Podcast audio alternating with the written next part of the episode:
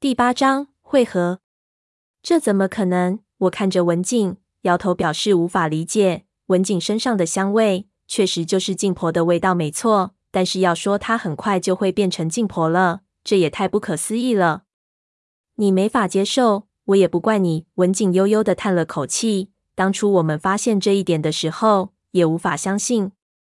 我还是摇头。这时候完全无法思考，只觉得一切都乱得离谱了。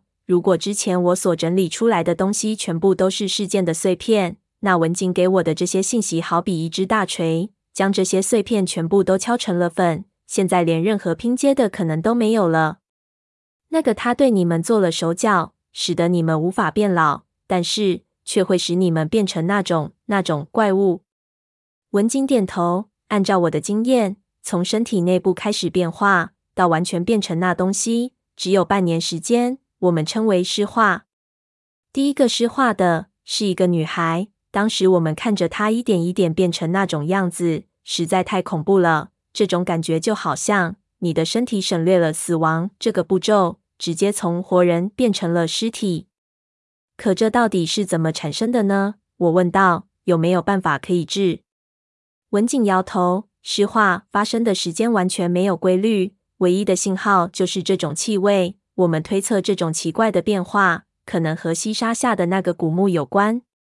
当时第一个想法是否这是一种古老的疾病，一直被封闭在这座古墓中，我们受到了传染。后来研究了之后，发现不是。但是这种现象肯定和汪藏海有关。这就是你们研究汪藏海的原因。他默默地点了点头。他们在格尔木的地下室里被困了相当长的时间。逃出去的过程相当复杂。文景虽然也对我简要的叙述了，但这是另外一个故事，这里就不长篇赘述了。逃出之后，一开始他们受到了一群陌生人的追捕，他们无路可去。经过了一番颠沛流离，他们重新潜到了疗养院，却发现人去楼空。疗养院里所有的东西都被搬空了，他们什么资料都没有发现，根本不知道到底是谁囚禁了他们。又是出于什么目的？为了逃避这股莫名的力量，他们决定反思维而行，选择了这个被废弃的疗养院作为藏身之所，一边调查汪藏海的历史，一边躲避那批人的追查。之后便有了后面的事情。说到这里，我就问他们道：“那么，你们是认为在这个鬼地方有什么办法可以治疗这种尸化？”我们根据大量的细节推测。汪藏海追查的是战国警书中记载的一种关于成仙的技术，但是显然他从古籍中复活的这种技术并不成熟。我们可能成为这种不成熟的东西的实验品。虽然我们可以永葆青春，但是效果很不稳定，最终都会变成怪物。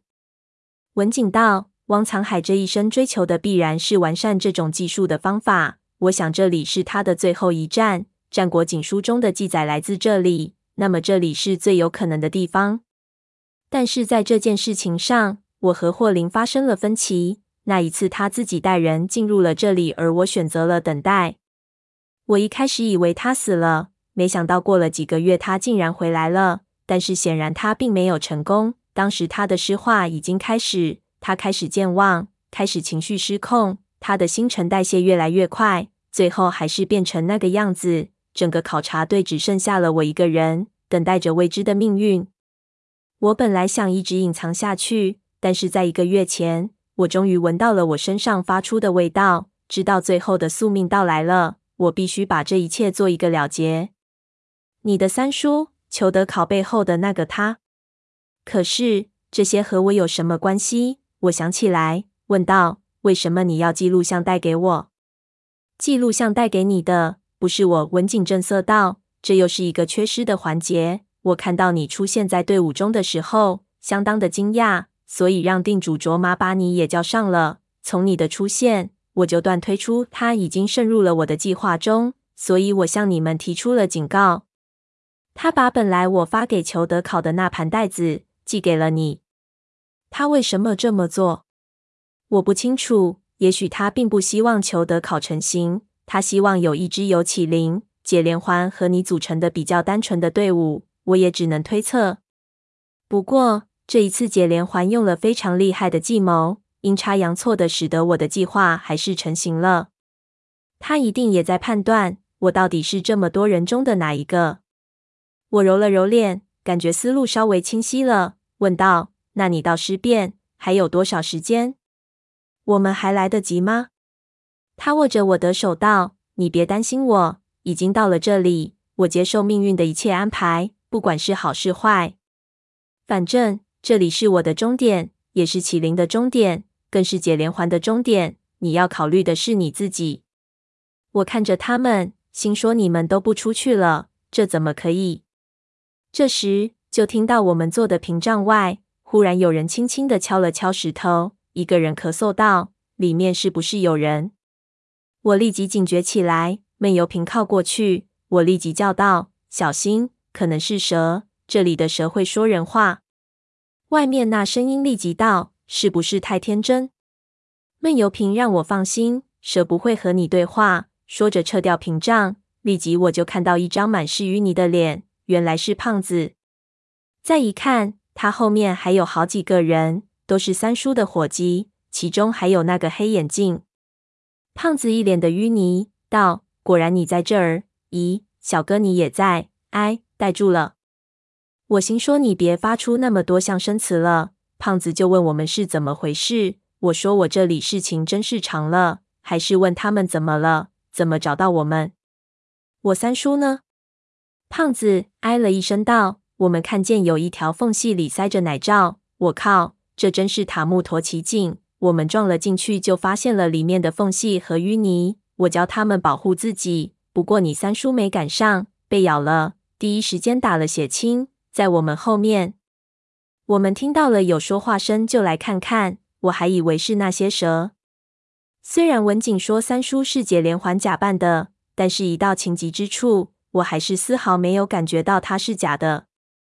我回头看了一眼文景，心说：“你打算怎么办？”文景朝我点了点头，走，去看看。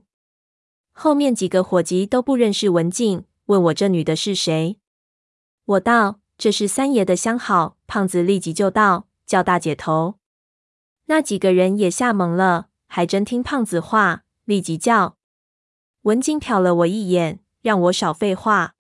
他们就在不远处的一个蓄水池里，这个蓄水池更大，而且几乎没有什么岔口，同样长满了树根一样的菌丝。这一次人起码少了一半，全部都面如土色。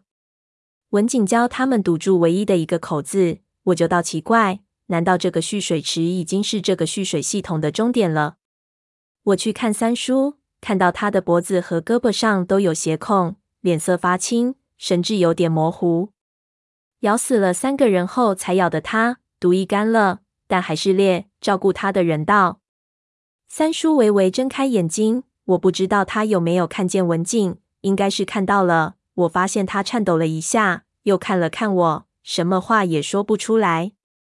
我心中发酸，看着他的脸，我根本无法想象他会是解连环。我懂事之后都是和他相处的，即使他本身是解连环，我脑海里大部分对于三叔的印象都是来自他，这一切也没法改变。